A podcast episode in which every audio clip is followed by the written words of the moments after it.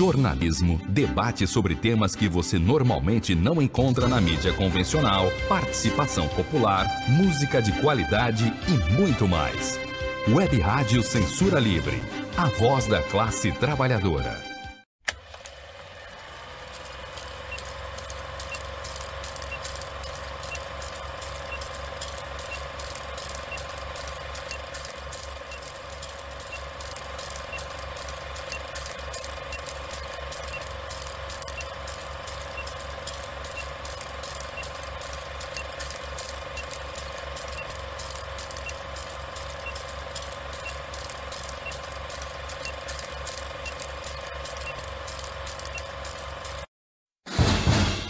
Cinema Livre.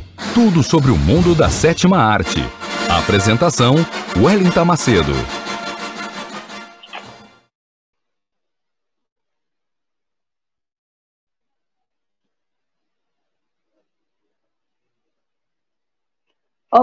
Boa noite, ouvintes e internautas da Web Rádio Censura Livre, a voz da classe trabalhadora. Essa é mais uma edição ao vivo do programa que traz tudo sobre o mundo da sétima arte até vocês, cinéfilos sintonizados nesse exato momento na nossa Web Rádio Censura Livre, pelo Facebook, pelo YouTube da Web Rádio. Sejam todos muito bem-vindos, muito obrigada pela audiência, pela participação de vocês. Não esqueçam de deixar os comentários de vocês durante o programa, que daqui a pouco eu vou ler os comentários junto com o meu parceiro Dirley Santos. Muito obrigada. Esse é o programa que traz tudo sobre o mundo da sétima arte até vocês, com bastidores, notícias, curiosidades, os perfis dos astros e estrelas, as grandes histórias dos grandes filmes que marcaram as nossas histórias e a história do mundo do cinema aqui, programa Cinema Livre, apresentado por mim, o Wellington Macedo, direto de Belém do Pará, com a colaboração de Almir César Filho e Dirley Santos, direto do Rio de Janeiro. O Almir já está na área também. Boa noite. E essa semana, né, o tema que nós vamos abordar aqui no programa é justiça, prisões e racismo, por porque nós tivemos o 11 de agosto agora passado, dia do advogado, temos alguns acontecimentos relacionados a esse tema de justiça, né, para falar hoje foi um dia agitado, inclusive com prisões, então a gente vai abordar esse tema hoje no nosso programa. Sextou com o Cinema Livre, então se ajeite onde você estiver, pegue sua pipoca, não esqueçam também que vocês podem ouvir o nosso programa pelo aplicativo da Web Rádio Censura Livre. É, então, se ajeite, onde você estiver, pegue sua pipoca, que o programa Cinema Livre vai começar com o nosso habitual quadro Curtas e as últimas notícias do mundo do cinema numa semana muito triste para as artes brasileiras. Nós vamos começar com uma primeira notícia que tem a ver com um astro internacional muita gente é fã, muita gente curte aqui no Brasil, eu também sou fã do trabalho dele, apesar de ele ter me decepcionado como pessoa.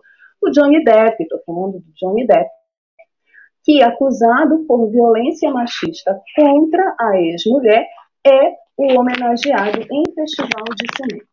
Bom, segundo informações é, do Observatório do Cinema, a Associação de Mulheres Cineastas da Espanha criticou o Festival de Cinema de San Sebastián, um dos principais festivais de cinema da Europa, que é o principal, inclusive, evento cinematográfico daquele país, por homenagear Johnny Depp pelo conjunto da obra do ator que é acusado de agressão doméstica. O grupo disse que a escolha em honrar o homem acusado de abusar da ex-esposa, é, a Amber Hard, que é o nome dela, Amber Hard, espelha negativamente no festival. Isso vem após um juiz britânico ter considerado que as alegações feitas foram substancialmente corretas. Segundo é, a presidente do grupo, né, que criticou a homenagem, isso reflete muito mal do festival e de sua liderança e transmite uma mensagem terrível ao público. Não importa se você é um abusador, desde que seja um bom ator. Quem falou isso foi a Cristina Andrew, que é a presidente da associação, e ela deu essa declaração à Associated Press. Bom, em meio ao que é um site de notícias, o diretor de São Sebastião, o José Rebordins, respondeu às feitas pela associação, é, pela presidente da Associação de Mulheres Cineastas da Espanha. Ele disse o seguinte, abre aspas, o papel de um festival de cinema não é julgar a conduta dos membros da indústria cinematográfica, o papel de um festival de cinema é selecionar os filmes mais relevantes e interessantes do ano e estender conhecimento àqueles que deram uma contribuição extraordinária para a arte do cinema. Fecha aspas. Bom, agora eu vou dizer o que, que eu penso sobre isso. Primeiro, sem dúvida alguma, o Johnny Depp é um de ator de cinema, né? É um ator que fez grandes trabalhos na sétima arte, que fez personagens que ficaram marcados é, e vão ficar marcados por várias gerações, fez trabalhos muito relevantes, inclusive é um ator talentoso, premiado, indicado inclusive ao Oscar. Ponto. A vida pessoal dele deveria ser um problema pessoal dele, certo? Se a vida pessoal dele não fosse a vida de uma pública, de artista, que sim, precisa ter uma imagem positiva diante da opinião pública. Então, minha opinião em relação a isso é que a presidente da Associação de Mulheres é, lá da Espanha está correta. Né? Não dá para você fingir que o Johnny Depp, né, que o homenageado desse festival, que é um festival tão importante assim, lá na Espanha, o principal evento cinematográfico da Espanha, não está homenageando também um agressor de mulheres, um cara que comete violência doméstica. Nós não estamos mais naquela época em que os artistas poderiam fazer o que quisessem, que isso não repercutiria nas suas carreiras, nos seus trabalhos. Hoje em dia, o zeitgeist, o espírito do tempo é outro. Portanto, os artistas têm sim obrigação e responsabilidade, na minha opinião, em cuidarem das suas próprias imagens, em observarem o que eles falam, o que eles postam, inclusive por serem figuras públicas, por terem inclusive uma responsabilidade com o público. Não é uma questão de cancelamento, mas é uma questão de responsabilidade e de bom senso. Eu acho que o Festival de São Sebastião não teve bom senso com essa homenagem certo? Mas seguimos aqui, você também colocar a opinião de vocês, comentários sobre o que, que vocês acham dessa homenagem ao Johnny Depp no Festival de São Sebastião. Vamos aqui continuar com o nosso quadro curtas as últimas notícias do mundo do cinema. Como eu disse na abertura do programa, é, esse foi uma, uma semana, essa foi uma semana difícil para as artes, né, para as artes brasileiras, uma semana de obituários. Nosso quadro curtas vai refletir, vai repercutir, na verdade, três notícias de obituários que deixaram os fãs das artes dramáticas, das artes do cinema, da televisão, do teatro, tristes e também da dublagem. Nossa segunda notícia do quadro Curtas é mais uma perda é, para a dublagem brasileira, né? mais um luto na dublagem brasileira. Morreu o Júlio Chaves, a eterna voz de Mel Gibson nos essa é a nossa segunda é, notícia, tá? Júlio Alves, mas foi um erro meu, tá? É Júlio Chaves o nome dele. Júlio Chaves, a eterna voz de Mel Gibson, com informações do portal GMC Online, o ator e dublador Júlio Chaves morreu nesta terça-feira passada, 10, vítima de complicações da Covid-19. A informação foi divulgada pelo amigo de Júlio, o também dublador queridíssimo pelo público, o Guilherme Briggs, em suas redes sociais que foi que o Guilherme falou, abre aspas, perdemos mais um querido amigo dublador, Júlio Chaves, a eterna voz do Mel Gibson, faleceu vítima do Covid. Ele já estava internado tem alguns dias. Eu não sei mais o que dizer ou sentir, só tristeza. Descanse em paz, Julinho. Muito obrigado por tanto carinho comigo sempre. Fecha aspas. Foi o que publicou o Briggs em sua página no Twitter. O Júlio Chaves, gente, ele era carioca, ele iniciou sua carreira na década de 1970 nos famosos e lendários estúdios Herbert Richards, voz de atores como Mel Gibson, onde ele ficou mais famoso, né, eternizou a voz dele, Rowan Atkinson, Mr. Bean, de Homens no Brasil, de ter dado a Marley, pai do peixinho Nemo nas animações Procurando Nemo e Procurando Dory. O dublador também foi responsável por interpretar Frank Underwood na dublagem brasileira de House of Cards, o Crowley na série Supernatural e o Walter na saga Harry Potter. Todos os nossos sentimentos aos familiares e amigos e fãs do Júlio Chaves, mais uma perda né, é, irreparável para a dublagem brasileira. Nós temos grandes dubladores, né? temos grandes profissionais nessa área e, infelizmente, tem umas duas semanas que a gente vem noticiando aqui no Quadro Curtas falecimentos de dubladores queridos do público. Então, nossos sentimentos e pesar, e Júlio Chaves, com certeza, ficará eternizado por esses trabalhos maravilhosos que ele prestou nessa área tão importante para o cinema certo? E aí, seguindo o nosso quadro curtas, as últimas notícias do mundo do cinema, gente, foi bem difícil essa semana, ainda estou meio tristinha. E para noticiar a perda de dois grandes ícones das artes brasileiras, também dois grandes queridos, amados artistas.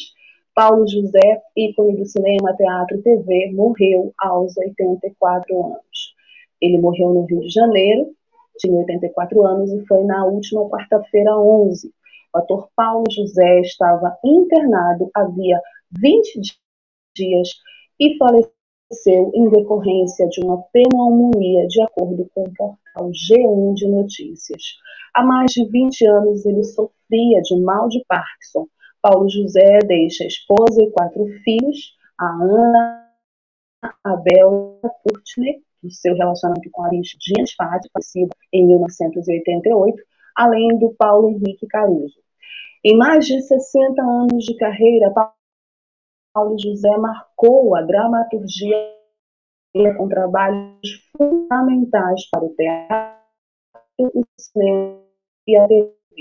Teve personagens inesquecíveis, mas também dirigiu e participou da ação de diversas obras. Nos anos 60, ele atuou em diversos filmes em o cinema novo, como Maculã, do Joaquim Pedro de todas as mulheres do mundo, clássico do Domingos de Oliveira, com a inesquecível Leila Diniz.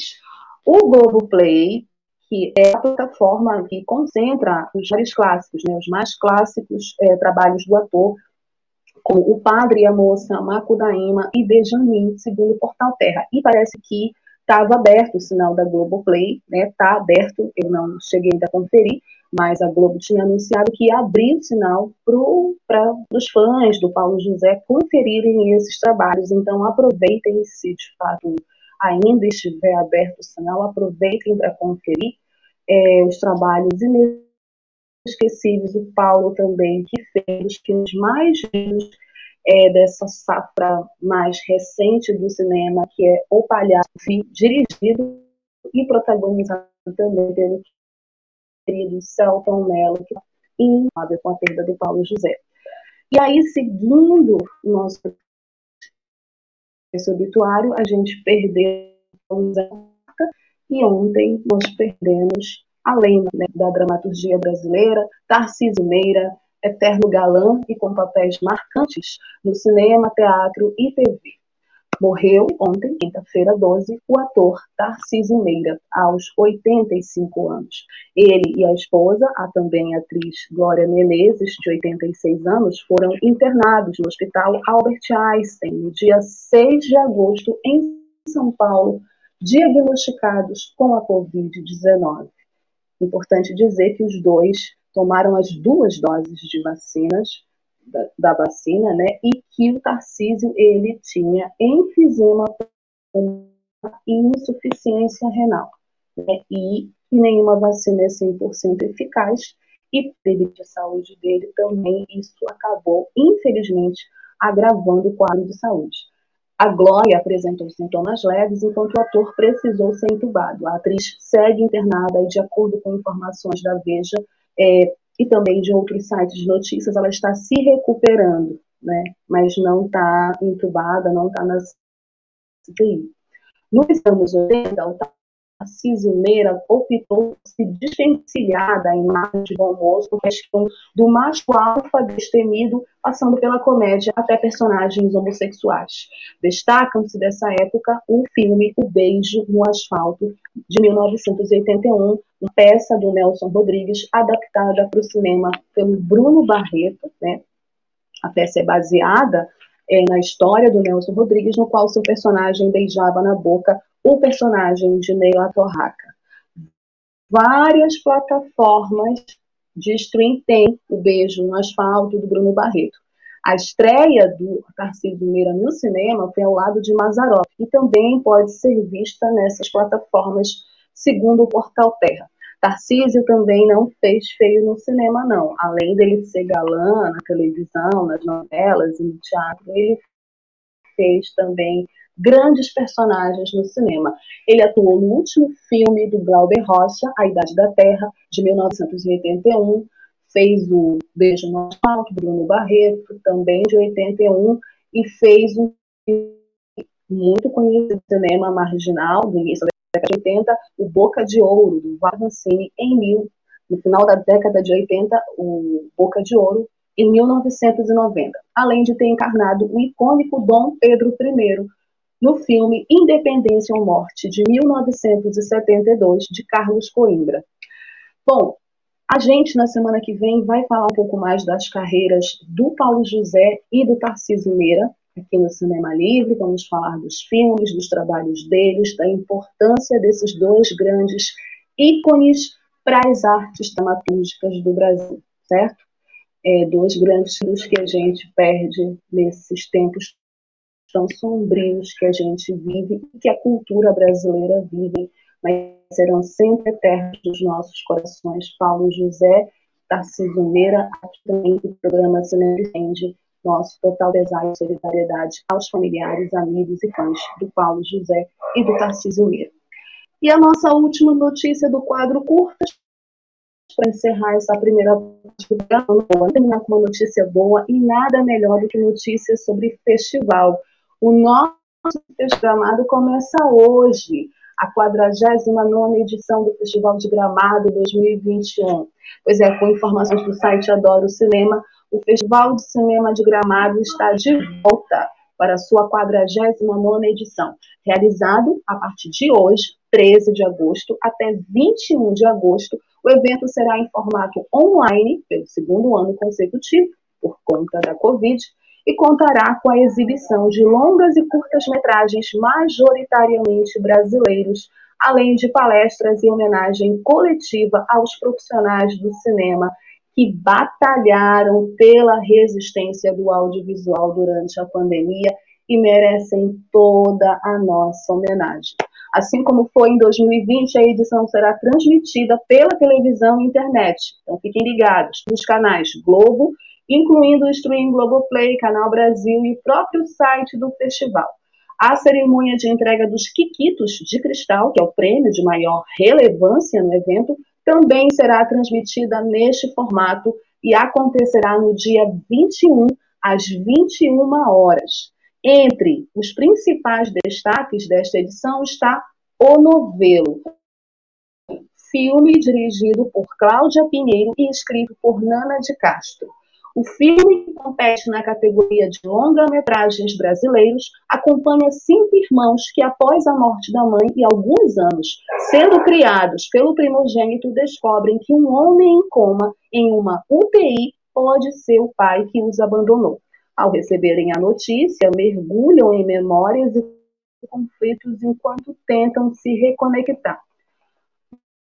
Bom, vocês que quiserem conferir filmes, né, Festival de Gramado, prestem atenção, anotem no papel. Os longas-metragens brasileiros, os estrangeiros e os gaúchos vão estar de 13 a 19 de agosto, a partir das 21h30 no Canal Brasil. Então, hoje já tem filme, a partir das 9h30 da noite, no Canal Brasil e nos serviços de streaming dos canais Globo e Globoplay, apenas durante o horário da exibição na TV curtas-metragens gaúchos, de 14 a 21 de agosto, das 17 às 18 horas, na grade linear da TVE do Rio Grande do Sul. E também no site do Festival de Cinema de Gramado. O filme de encerramento vai ser o For Grade, no dia 20 de agosto, a partir das 21h30 no Canal Brasil e nos stream dos canais Globo e Globoplay durante o horário da exibição na TV. E a cerimônia de premiação acontece em 21 de agosto, às 16 horas, com transmissão ao vivo pela ALTV, TVR Rio Grande do Sul e no site do Festival de Cinema de Gramado. Vamos conferir tudo, né? Vou anotar tudo, vou conferir tudo que eu puder para trazer tudo sobre o Festival de Gramado na semana que vem e, obviamente, os grandes vencedores desse festival, que é um dos festivais mais importantes do cinema sul-americano e que já teve grandes premiados, já teve grandes artistas, né? E, infelizmente, desde o ano passado está acontecendo no formato online, certo? Fiquem ligados e aproveitem no final de semana para vocês curtirem o Festival de Gramado, daí da casa de vocês. A gente vai para um rápido intervalo para a campanha da Web Rádio Censura Livre. Fiquem aí que daqui a pouco eu volto com o tema da semana e o filme da semana, Tempo de Matar. Já volto.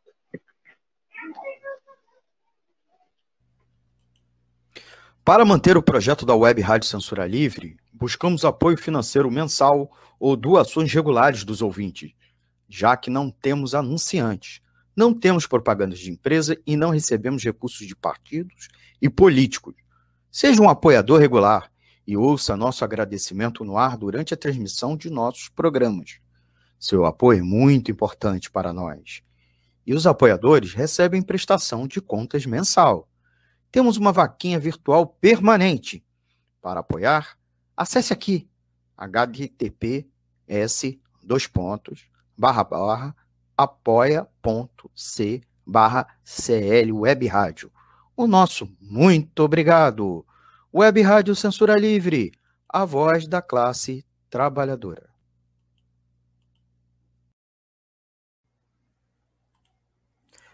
Sintonize a programação da Web Rádio Censura Livre pelo site www.clwebradio.com ou pelos aplicativos de rádio online para celular e tablet e também em Smart TV. Ouça ao vivo, mas também a exibição em horários alternativos, reprise e reapresentações. Acompanhe também a live ao vivo na página da Web Rádio Censura Livre, no Facebook ou pelo canal do YouTube. Não deixe de dar seu like e compartilhar com os amigos nas redes sociais. Assista ainda no Facebook e no YouTube as edições anteriores. Procure-nos no YouTube em youtube.com barra c barra censura livre e se inscreva no canal. Não deixe de clicar no sininho para receber as notificações de novos vídeos. Web Rádio Censura Livre, a voz da classe trabalhadora.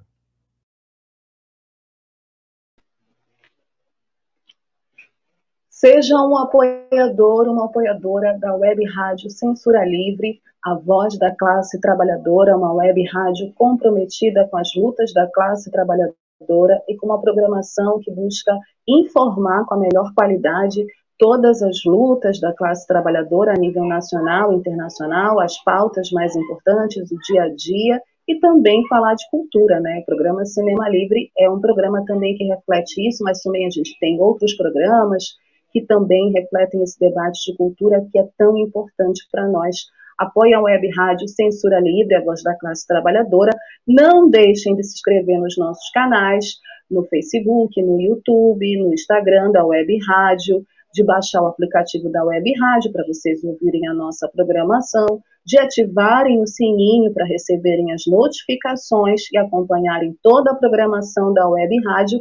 E não esqueçam que o programa Cinema Livre tem um e-mail, quadro cinemalivre.gmail.com, para vocês mandarem as sugestões de filmes, as críticas, as reclamações, o que vocês acham, as opiniões de vocês sobre o programa, os perfis, que vocês querem ver nos perfis, os astros favoritos de vocês, enfim. Esse programa é feito para vocês e com vocês, por isso a participação de vocês é muito importante, certo? E não deixem de mandar os comentários de vocês que eu quero depois ler com o Dirley Santos, do que vocês pensam sobre essa polêmica envolvendo Johnny Depp e sobre o nosso tema da semana, né? O tema da nossa semana, que, como eu disse, né, ontem, anteontem, foi 11 de agosto, né, dia do advogado, é, dia da justiça também, né? A gente pode pensar, discutir essa questão da justiça dentro dessa sociedade capitalista, essa justiça burguesa, esse conceito de justiça, né? Lembrando que a gente teve até o início da semana uma prisão extremamente injusta de um companheiro de luta e de militância, o Paulo Galo, né, naquele episódio da queima da estátua do Borba Gato, em Santo Amaro, São Paulo. O companheiro foi preso, né? Inclusive, a companheira do companheiro foi presa sem nem estar presente. Então, a gente teve também essa semana um episódio lamentável de racismo, mais um episódio de racismo nesse país que não se diz racista, que não se assume racista, que foi um trabalhador de 56 anos na cidade de Limeira, em São Paulo, que teve que de, se despir, né, tirar a própria roupa para provar que não tinha roubado nada de um supermercado que está acostumado a tratar os clientes negros dessa forma e não é o primeiro caso, não é um caso isolado. Então, em cima dessas discussões, hoje também teve duas prisões importantes. Acabou de sair a prisão da ex-deputada Flor de Lis, que perdeu, a, que foi caçada, né? O mandato teve mandato caçado. E também hoje prenderam o ex-parlamentar, é, né, presidente do PTB, Roberto Jefferson, que adora gravar vídeos com armas nas mãos. Então, olha só, todos esses eventos dessa semana culminaram nesse nosso tema, né? Justiça, prisões e racismo, que o cinema, de uma forma geral, adora abordar nos seus filmes. E o filme que a gente vai tratar dessa semana é um filme que dialoga com essas três temáticas super importantes e que estão muito ligadas a essa sociedade de classes que a gente vive. Estou falando do filme Tempo de Matar, A Time to Kill, um título em inglês. Tempo de Matar é um filme norte-americano de 1996, do gênero drama, dirigido por Joel Schumacher, o saudoso diretor Joel Schumacher, que nós já falamos, já fizemos até um perfil sobre ele aqui no programa Cinema Livre.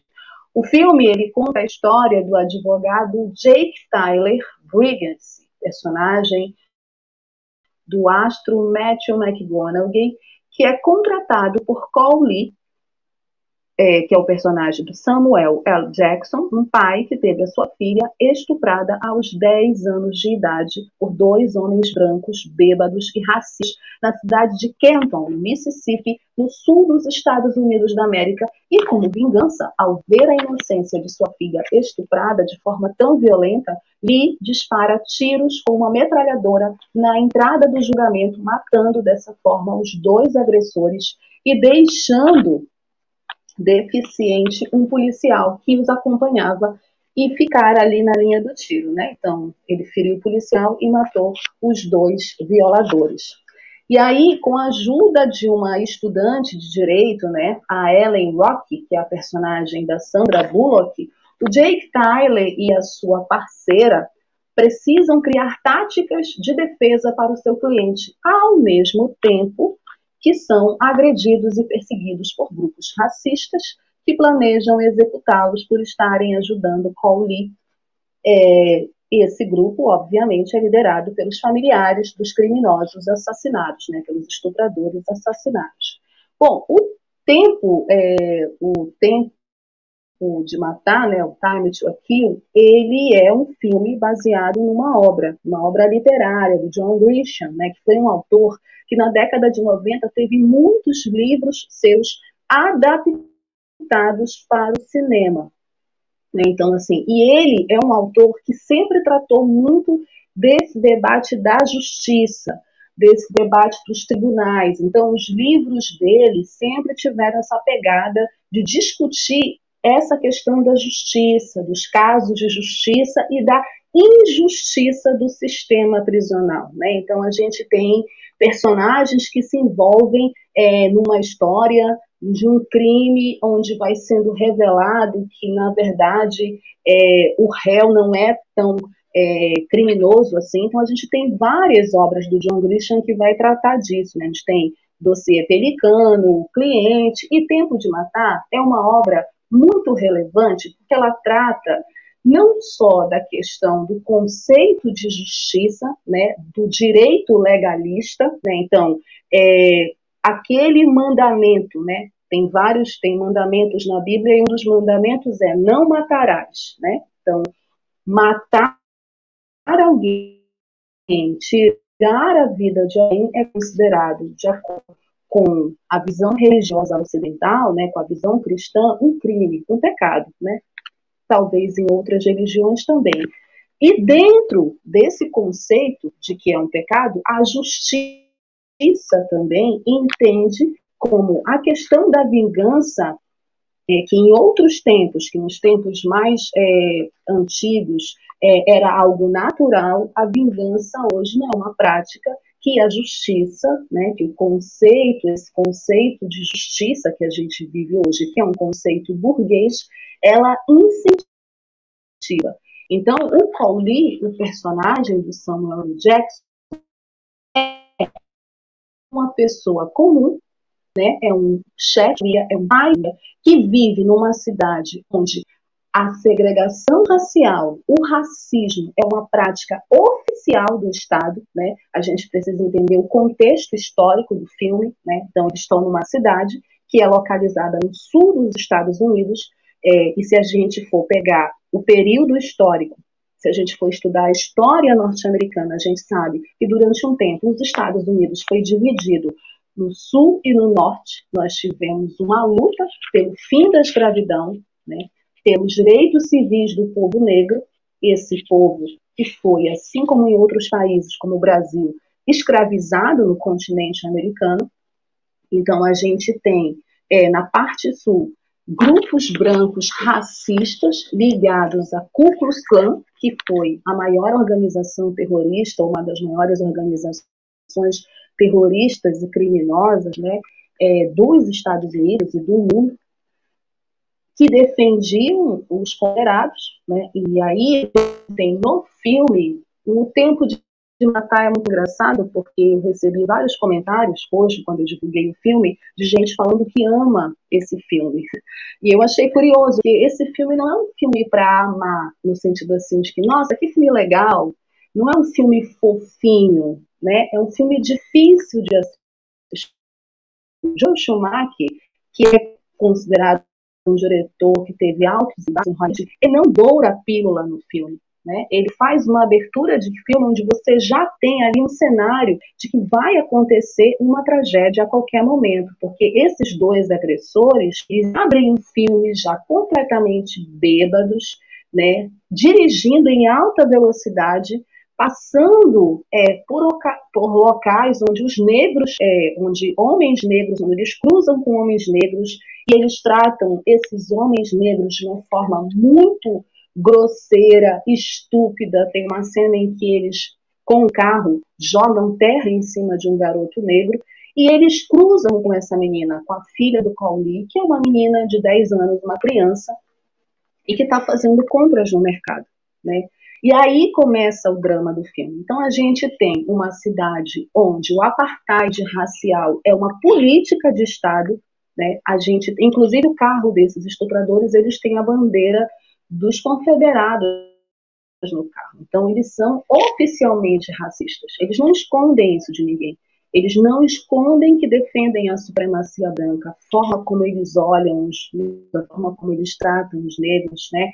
Aí a gente tem Keith Settling também, que retrata isso no filme.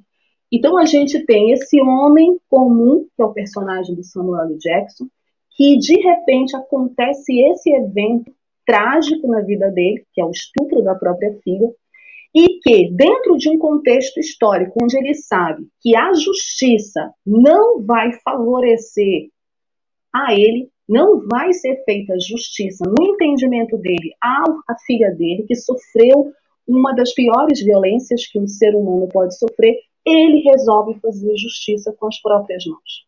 Então a gente tem uma sociedade racializada onde o racismo é uma, ele é estrutural, ele é uma ideologia, ele é oficial, o racismo é lei. Então, o que é a justiça? Acho que esse filme é interessante para a gente é, discutir esse conceito de justiça dentro de uma sociedade onde o racismo é lei. Onde esses dois violadores é, vão para um tribunal onde o júri é todo branco, né? O júri ele é todo branco, então, ou seja, já é um júri tendencioso. E aí a gente tem um outro lado, a gente tem os personagens do Matthew McGonagall e da Sandra Bullock, que são jovens, que estão é, agora pegando esse caso, né? O Matthew McGonagall, que inclusive nesse filme estava começando a aparecer em Hollywood, é o primeiro grande personagem do Matthew McGonagall no cinema, né? Ele começa a ser a partir A Sandra Bullock também já se firmando como uma atriz, né? Também de nome em Hollywood. Então, esses dois personagens, que por acaso são brancos, né? E aí é interessante também toda a discussão que se faz sobre esse filme, sobre brancos que querem salvar negros, tem toda uma discussão do movimento negro, mas é importante é, ver a batalha que vai se travar dentro do tribunal, né? É, o personagem do Gombi com o personagem do Kevin Spacey, que nesse filme faz um promotor que está do lado da lei, da lei de um Estado racista, de uma justiça branca e racista. Então, o filme todo, ele vai nesse linear do drama, acho que a grande discussão do tempo de matar, e por isso, inclusive, ele teve uma recepção que, ao mesmo tempo, muito o público gostou, mas a crítica meio que ficou duvidosa, porque ele vai numa crescente e levanta questionamentos, na minha avaliação, muito importantes em que em 96 já se fazia e não tinha Black Lives Matter, não tinha o movimento Black Lives Matter, apesar de que já haviam casos escabrosos de racismo nos Estados Unidos, já tiveram vários assassinatos naquele momento também. Né? Vamos lembrar que em 92 teve uma grande rebelião aos moldes do que aconteceu em 2020 com a morte do George Floyd, depois de um negro ser espancado em Los Angeles, né? Então, a gente está falando de uma década também que os Estados Unidos viveu uma explosão racial, mas que hoje, em 2021, e esse filme está fazendo exatamente 25 anos, esse ano, esse filme ele continua sendo atual, mais atual do que nunca, que a gente está em 2021 numa pandemia onde os casos de racismo e de violência racista aumentaram do ano passado para cá e aqui no Brasil, eu citei um caso de racismo que aconteceu essa semana, mas a gente não pode esquecer que vai fazer um ano agora, na véspera do Dia da Consciência Negra, que o João Alberto foi espancado até a morte nas dependências de uma rede de supermercados no Rio Grande do Sul. Então, a gente está falando de um filme que dialoga, que rompe o zeitgeist e que dialoga com o tempo de agora, com o tempo de, atual. Então, esse tempo de matar é esse tempo de agora, onde negros continuam sendo mortos, onde negros continuam sendo violentados pelo Estado burguês racista, pela sociedade de classes racista, e onde tem que provar, tirando a roupa, inclusive, muitas vezes, que não é ladrão, porque o perfil de marginal continua sendo um perfil negro. A Time to aqui, O Tempo de Matar, teve uma recepção, como eu falei, mista de, por parte da crítica especializada.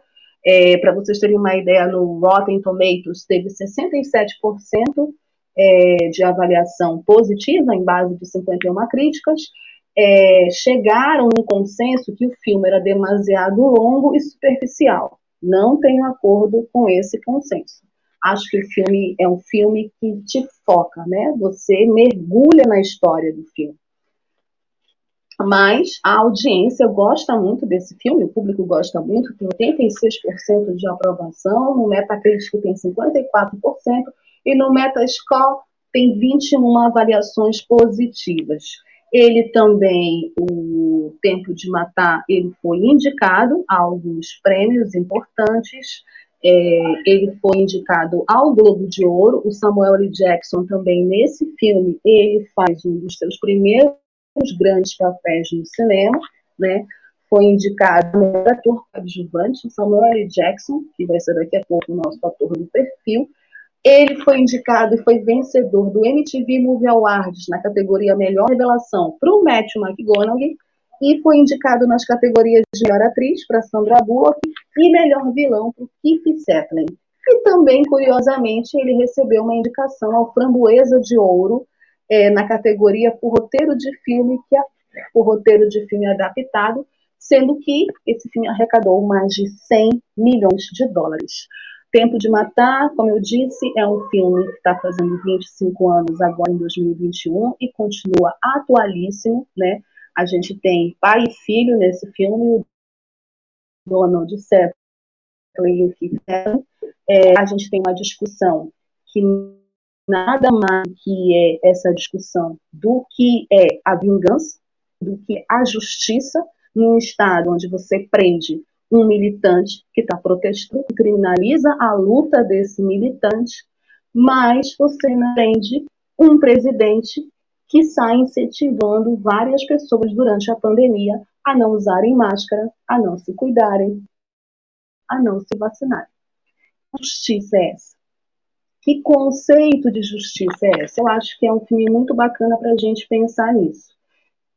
E para a gente pensar que a gente está em tempos muito sombrios e que a autodefesa, inclusive dos setores oprimidos, é extremamente necessária e importante. Assistam Tempo de Matar ou reassistam. Aproveitem esse final de semana para curtir esse filme, que é um drama muito importante e bastante atual, certo? Vamos para mais um intervalo da Web Rádio Censura. Eu volto lendo as, os comentários de vocês com meu querido parceiro Dirley Santos e a gente vai seguir com a última parte do programa.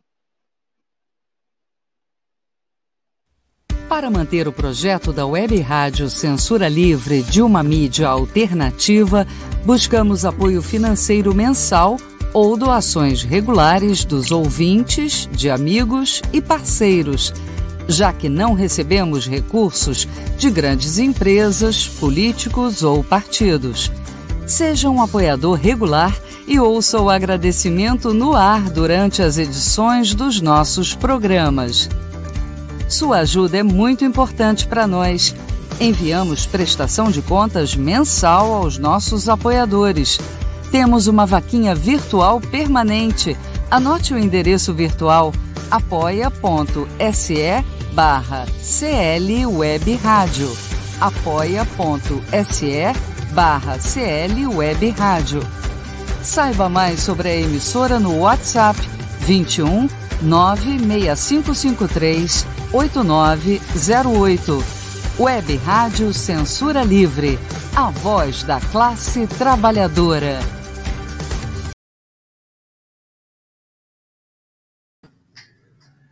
Boa noite, Wellington.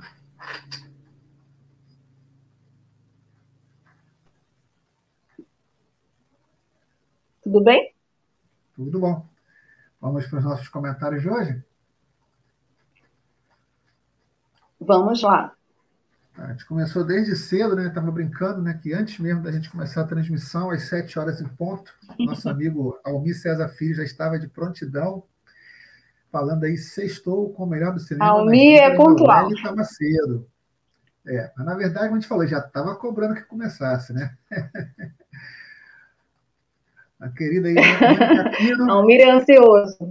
É, a querida Mônica Aquino, colocando aí, já preparamos a pipoca. Boa noite, Mônica. Nosso companheiro de rádio. Ai, que legal, Mônica! Bacana. Boa noite na escuta, bom programa, foi o recado. Boa noite, Antônio. Nosso companheiro Antônio Figueiredo. E aí vamos para alguns comentários Obrigada, sobre o tema Antônio. de hoje. O Almir colocou, né? Sobre o tema desta edição, as injustiças levam ao engajamento e empatia. Não seria diferente na ficção, muito menos no cinema. Verdade, Almir um apontamento, um apontamento, um apontamento meu aqui, né? Boa noite. Fundamental debater e denunciar o racismo que impera nos sistemas judiciário e prisional. O Almir é importante novo... dizer que nós somos o quarto país onde. Wellington, sua, sua Não, só antes de dizer, Dirley, sobre. Tá me ouvindo? Seu áudio tá, seu áudio, não, seu áudio está picotando. Tá me ouvindo? Segue aí. Tá me ouvindo agora melhor? Tá me ouvindo Sim, melhor? estamos. Sim. Não, tava, tava dizendo que é, nós somos o quarto país, né? Da, na prisão carcerária, onde os negros são a maior parte, né? Dos prisioneiros carcerários. Então, isso é um reflexo, inclusive, do racismo estrutural que a gente vive. Porque muitos de, a maioria deles, inclusive, né, é mesmo presos sem julgamento, né? Sem Exatamente, principalmente. Sem chamado devido processo legal. Isso. E o Almir ainda complementa aqui, né? agora falando sobre o Joel Schumacher, o diretor do filme, né, que é um diretor complexo, que faz desde filmes sérios, como O Tempo de Matar, até carnavais, como o filme Batman e Robin. Até carnavais é ótimo. Para complementar, deixei ótimo, aqui nos comentários. No YouTube tem o Beijo do Asfalto em 1980. Então o link está aí nos comentários para quem quiser depois assistir. Pode assistir aí o filme O Beijo no Asfalto com Tarcísio Meira, saudoso Tarcísio Meira. E por hoje foi isso. Olha né? aí, apresentando o Dirley Santos para vocês. Obrigada, Dirley. Apresentando o Dirley Santos para vocês, ouvintes internautas do Cinema Livre, tá aí o link, né? O Beijo no Asfalto na íntegra no YouTube. Assistam, é um dos maiores clássicos do nosso cinema. É, eu vou deixar a câmera desligada para o som ficar melhor, para vocês me ouvirem melhor, tá? Porque a gente ainda está com probleminhas técnicos aqui na transmissão e choveu, então, para vocês conseguirem me escutar melhor. Assistam um Beijo no Asfalto, gente. É uma grande peça do Nelson e é um grande filme dirigido pelo, pelo Bruno Barreto. Bom, vamos seguir aqui o nosso programa, ainda falando sobre esse tema, né? Justiça, prisões, racismo, né? Todas essas falhas que o sistema judiciário dessa sociedade burguesa e capitalista tem. A gente elencou cinco filmes também importantes sobre esse tema de justiça, sobre injustiças, né? Injustiças do sistema, né? injustiças da justiça. Cinco filmes para vocês também curtirem nesse final de semana, no nosso quadro Dicas. O primeiro filme é um clássico do cinema, né? Um clássico do cinema norte-americano, adaptado também de um livro muito famoso, um best-seller, e com um dos maiores atores que o cinema de Hollywood já teve, o Gregory Peck. O Sol é para Todos, filme de 1962, dirigido por um dos maiores diretores do cinema também, Robert Mulligan. O filme é baseado no livro de Harper Lee sobre uma cidade cheia de preconceitos no sul dos Estados Unidos. De novo, o sul dos Estados Unidos, assim como em Tempo de Matar, é o cenário dessa história, só que agora essa história se passa na década de 30.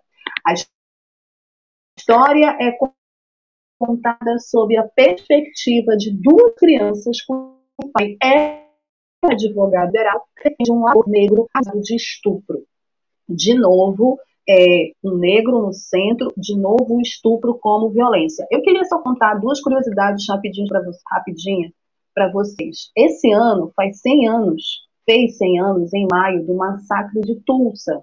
Tulsa, que muita gente não conhece, foi uma cidade muito rica no início do século XX nos Estados Unidos, conhecida como a Black Wall Street ou a Wall Street negra, porque havia uma comunidade negra rica que foi massacrada pela comunidade branca dessa cidade a partir de um evento que, na verdade, foi um mal-entendido de um jovem negro acusado de assalto. Só que esse assalto era um termo que, na época, era chamado pela grande mídia para dizer que uma pessoa estava cometendo uma violência sexual contra outra pessoa. Então, assim, esses casos de estupro de homens negros acusados de estupro, infelizmente, retratados nos filmes, eram muitas vezes reflexo dessa sociedade racializada. E o filme O Sol é para Todos retrata, assim como O Tempo de Matar, esse período na cidade no sul dos Estados Unidos, que é esse cenário, né, onde o racismo de fato era a lei. Um grande filme, tá? Apesar de ser de 62, é um grande filme, muito bom, de tribunal. Personagem do Gregory Peck, atuação do Gregory Peck impecável. Recomendo. Sol é para todos. Seguindo aqui o nosso quadro Dicas, segundo filme também trata dessa questão de injustiça, né, disso que o Amir fala, de engajamento, né, de empatia. A gente está falando de um filme é, que também fez muito barulho, fez muito sucesso né, no cinema e também tem muitos fãs, Em Nome do Pai, filme de 1993, dirigido pelo Jim Sheridan e também baseado numa história real com o grande Daniel Day-Lewis, um dos maiores atores do cinema britânico. Em 1974, um atentado à bomba do IRA, o exército republicano irlandês, mata cinco pessoas em um pub de Guildford, próximo de Londres. O jovem rebelde irlandês Gary Collum e três amigos são acusados pelo crime, presos e condenados. Giuseppe Collum, pai de Gary, tenta ajudar o filho e também é condenado, mas pede ajuda à advogada Garrett Percy, que passa a investigar as irregularidades do caso. A gente tem aqui um exemplo típico de filme sobre injustiça que envolve toda a família, que envolve um núcleo familiar e que também retrata um contexto histórico importante da Irlanda. Em Nome do Pai é um drama muito bem realizado, muito bem dirigido pelo Jim Sheridan, muito com atuações muito comoventes, Daniel principalmente, que foi indicado ao Oscar, inclusive. É um ótimo filme também para a gente entender essa questão do conceito de justiça e da luta, né? De como se criminaliza pessoas a partir de uma causa justa. Muito bacana esse filme. Bom, nossa terceira dica é também um clássico, né? Que apesar de ser recente, é um clássico, muita gente ama aqui no Brasil, é um filme também que eu amo, gosto muito, e também baseado num livro, Um Sonho de Liberdade, filme de 1994, dirigido pelo Frank Darabont, que conta a história de Andy do o Andy do Fresne é condenado a duas prisões perpétuas consecutivas pelas mortes de sua esposa e de seu amante. Porém, só Andy sabe que ele não cometeu os crimes. No presídio, durante 19 anos, ele faz amizade com Red. Ele sofre as brutalidades da vida na cadeia, se adapta, ajuda os carcereiros, enfim. Gente, O Sonho de Liberdade é uma fábula, assim. Eu acho que é um filme muito bonito, porque para além dele focar nessa questão de uma prisão injusta, de um cara que é rico, um homem branco, bem sucedido, que de repente se vê envolto a uma trama onde ele é acusado de matar a esposa e o amante, é, ele faz toda uma discussão dessa questão da liberdade, ele faz toda uma discussão é, de como que funciona o sistema prisional norte-americano, as injustiças desse sistema. E aí a gente tem dois grandes atores, né? O, o, Tim Robbins e o Morgan Freeman, que faz um dos personagens mais lindos do Morgan Freeman no cinema, na minha opinião, que é o Red. Né? E aí tem esse contexto racial também. É um filme clássico, é um dramão daqueles que Hollywood sabe fazer como ninguém, que emociona, né? E que também traz muitas lições, que tem frases clássicas, né? A gente que gosta de, eu gosto muito de tirar frases de filmes, então tem frases maravilhosas desse filme. Assistam porque vale a pena. Nossa quarta dica é um filme de 2003, dirigido pelo Alan Park e que também traz um ator que está no tempo de matar e que agora ele está como protagonista. A vida de David Gale. David Gale, Kevin Spacey, um ator que também, assim como Johnny Depp se envolveu em um escândalo sexual, né, e foi meio que cancelado em Hollywood, ele é nesse filme um homem correto que em circunstâncias bizarras é condenado à pena de morte por estupro e assassinato da sua colega ativista Constance Holloway, vivida pela Laura Linney. Gale é um pai de família e professor respeitado, conhecido por sua oposição justamente a este tipo de punição. Três dias antes de sua execução, ele concorda em dar uma entrevista exclusiva para repórteres Bitsy Bloom, vivida pela Kate Weasley. A vida de David Gale é também é um filme dirigido pela, pelo Alan Park, que também vai discutir essas questões das prisões, né? esses pormenores, como o sistema prisional funciona.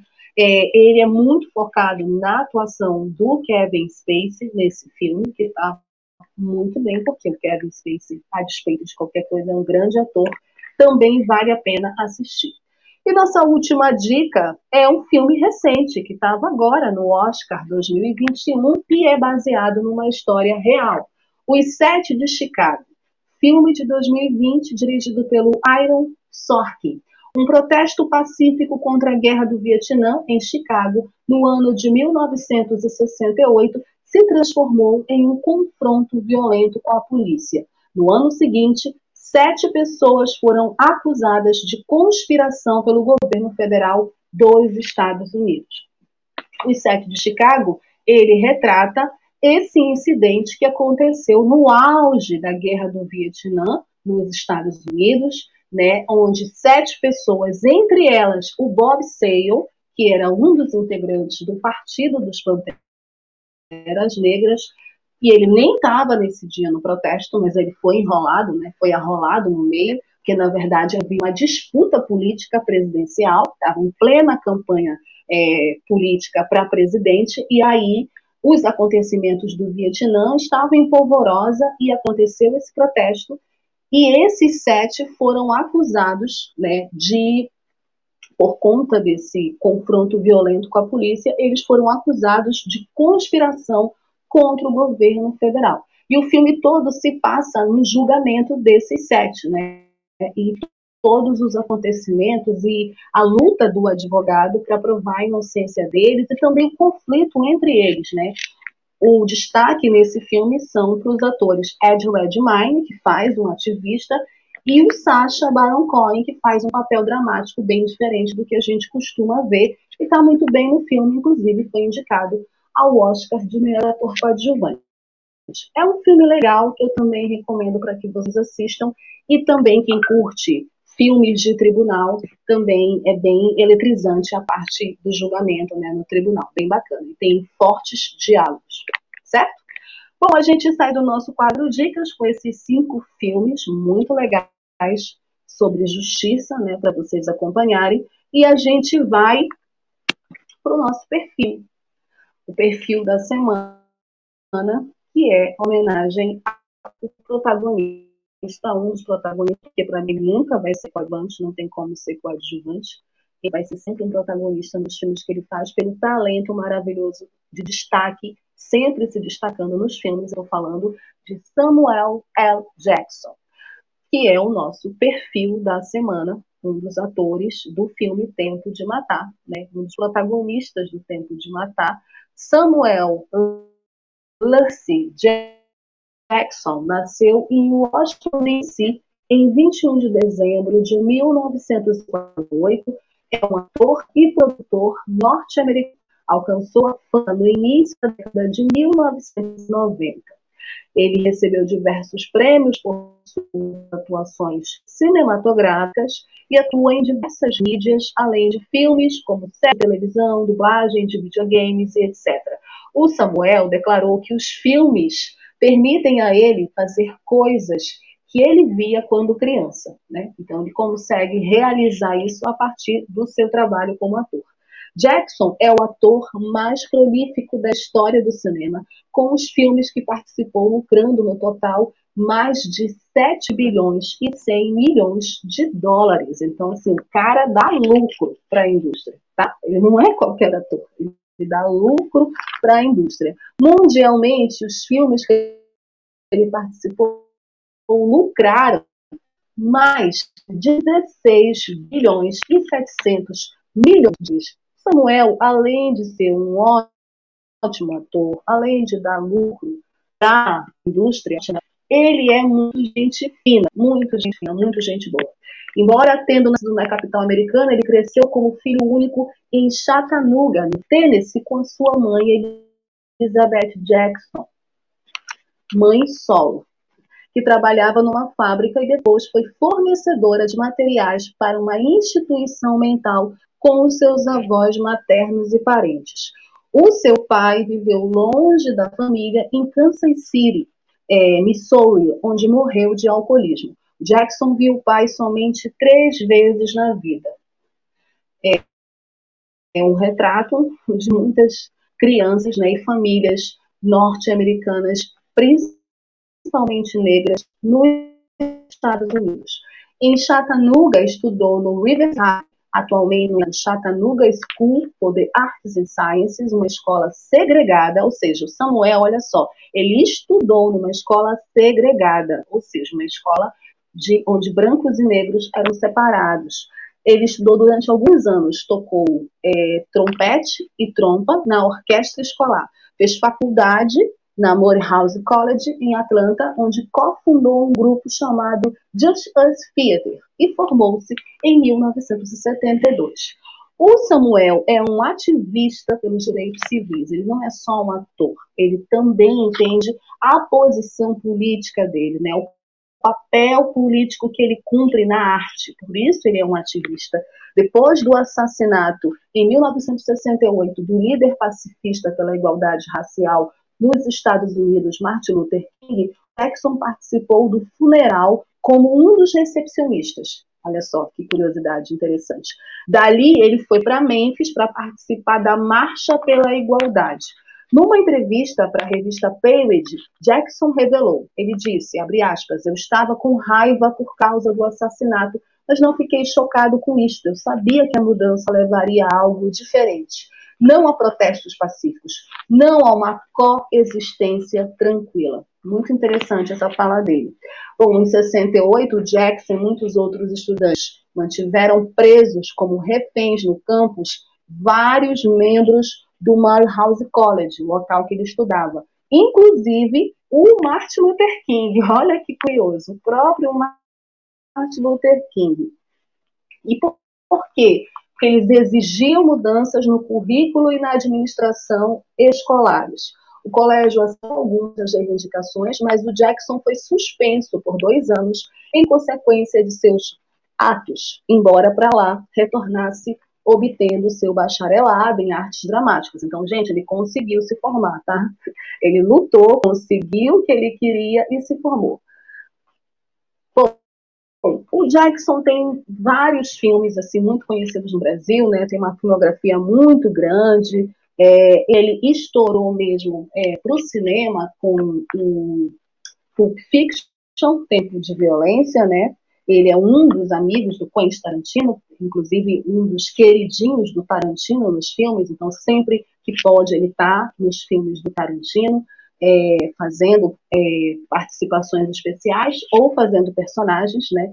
Inclusive, o trabalho dele no Pulp Fiction também o levou a uma indicação ao Oscar, que, na minha opinião, foi uma injustiça ele não ter ganhado, porque ele faz uma das cenas mais icônicas é, dos filmes do cinema e dos filmes do Tarantino, na minha opinião. Então, Pulp Fiction, ele fez é, outros filmes importantes também. Ele entrou para o universo cinematográfico da Marvel, ele entrou para o universo cinematográfico de Star Wars. Então, assim, ele transita em blockbusters e filmes mais sérios, mais dramáticos também.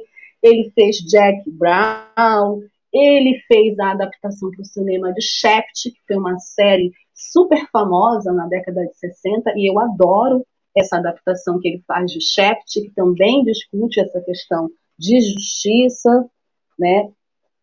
Ele é um querido, amado por muita gente, melhor amigo, um dos melhores amigos do Spike Lee. Tem uma cena icônica que até acho que o Dirley separou uma foto quando o Spike Lee ganha finalmente o Oscar de melhor roteiro adaptado por Infiltrado da Clã, quem é que está entregando o Oscar? É o próprio Samuel e o Spike se joga nos braços do Samuel L. Jackson, e é muito legal essa cena, eu vibrei muito nesse dia quando eu assisti essa cena. E ele também dubla jogos de videogame, então vocês também vão escutar a voz dele, que é uma voz bonita, grossa, né, grave, assim, nos jogos de videogame. Como prêmios e indicações, ele foi indicado, como eu falei, ao Oscar de melhor ator coadjuvante por Pulp Fiction, Globo de Ouro por Jack Brown, Globo de Ouro de melhor ator é, é, em minissérie para Ática Solução Final, tem duas indicações ao Globo de Ouro, melhor ator coadjuvante por Fiction, Tempo de Violência e Tempo de Matar. BAFTA de melhor ator coadjuvante por Pulp Fiction, mesma coisa Independent Spirit Awards, foi indicado de, é, por melhor filme de estreia por Amores Divididos, que é o filme de 1997. Fora que ele é um ícone, né? A figura do Jackson, esse desenho aí que o, o Dirley coloca, ele é um ícone, ele inspira também outros personagens, ele inspira também outras histórias, né? E é muito gente boa. Então, é com muito um prazer muita alegria que faço esse perfil. Samuel L. Jackson, sabe que hoje eu converso bastante de cinema, que falou que o Samuel L. Jackson faz ele mesmo. Aí ele falou que ele é tão bom, mas tão bom que ele acaba virando quase que um personagem. Eu concordo também. Mas ele é um ator que merece, eu acho, mais reconhecimento e merece sim ganhar prêmios porque ele faz um ótimo trabalho. Ele me fez eu odiá-lo no Django Livre, né, o personagem dele que inclusive retrata é, todo aquele racismo da época. Enfim, um grande ator, vida longa, a Samuel L. Jackson. Certo? Bom, com Samuel a gente encerra, né, no perfil nosso programa dessa semana, Cinema Livro dessa semana. Deixa eu ver se eu abro a câmera para vocês me verem. É muita falta de educação eu terminar sem me despedir de vocês. Não sei se vocês vão conseguir me ver. Muito obrigada a todos que ficaram até agora conosco, sintonizados na web rádio Censura Livre, a voz da classe trabalhadora. Obrigada pelos comentários, obrigada pela audiência, obrigada pelo carinho. Semana que vem a gente volta com mais Cinema Livre para vocês. Beijos, curtam o Festival de Gramado, curtam as nossas dicas. Até semana que vem não deixem de usar máscara que a pandemia não acabou, hein? Cuidado aí. Beijo. Tchau.